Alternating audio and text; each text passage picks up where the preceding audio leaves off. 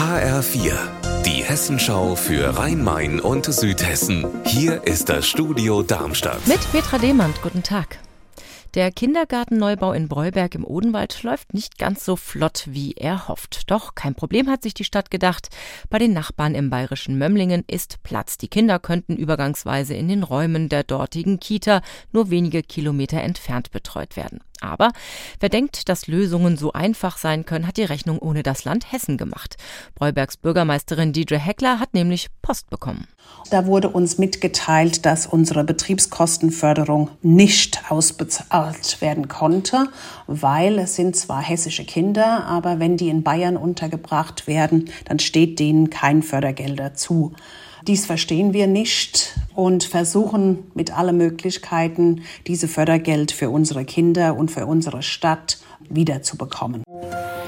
In Wiesbaden verzichtet Sozialdezernent Christoph Manjura auf seine Wiederwahl. Manjura steht nämlich im Verdacht, bei der Arbeiterwohlfahrt zum Schein angestellt gewesen zu sein. Das Verfahren ist seit Monaten in der Schwebe. Ein Dilemma für die SPD, weil sie zum einen in nächster Zeit ihre Kandidaten für die Wahl der hauptamtlichen Dezernenten benennen muss, aber mit dem Verzicht hat der Dezernent seiner Partei auch eine Zerreißprobe erspart. Birgitta Söhling, welche Reaktionen gibt es denn darauf heute in Wiesbaden? Die SPD ist im Grunde froh, dass Manjura selbst selbst für Klarheit in der Sache gesorgt hat. Fraktionschef Hendrik Schmel sagt aber auch, dass Wiesbaden damit einen guten Sozialdezernenten verliert. Es ist unstrittig, dass man Jura einen guten Job gemacht hat. Das gesteht ihm auch die CDU zu. Trotzdem heißt es in einer Stellungnahme, der Amtsverzicht sei überfällig, der Schaden für die Stadt schon entstanden. Ein Dezernent möglicherweise auf der Anklagebank, das sei untragbar. Und wie geht es in Wiesbaden jetzt weiter mit der Dezernentenwahl? Die SPD hat das Vorschlagsrecht für den Sozialdezernenten und für den Kämmerer. Für beide Posten werden jetzt Nachfolger gesucht. Es kursieren auch schon die Namen von Hendrik Schmel und Patricia Eck. Morgen tagt ein Parteigremium im kleinen Kreis.